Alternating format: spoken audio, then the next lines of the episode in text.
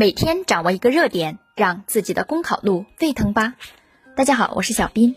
今天给大家带来的时政热点分享是如何消除非全日制学历歧视。近期有网友反映，自己是2017年后的统招非全日制硕士研究生，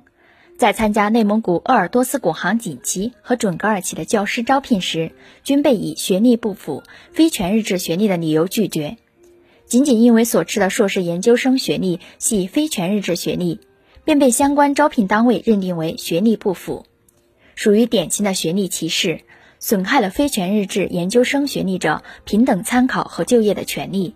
此外，教育部在二零一六年就对全日制和非全日制研究生学历证书的同等性原则进行了明确，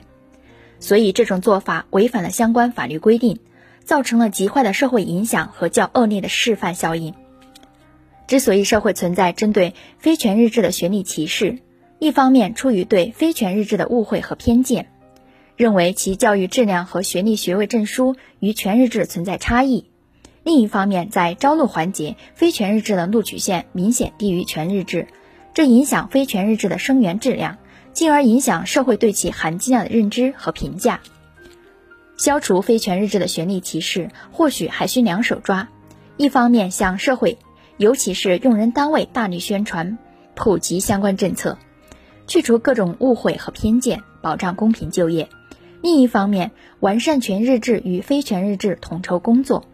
确保不同教育形式的人才培养质量标准一致，让全社会能尽快信服非全日制学历的含金量。好了，今天的时政热点分享就在这里。想要获得更多的文字版资料，请关注公众号“公考提分营”。感谢您的收听，咱们明天再见吧。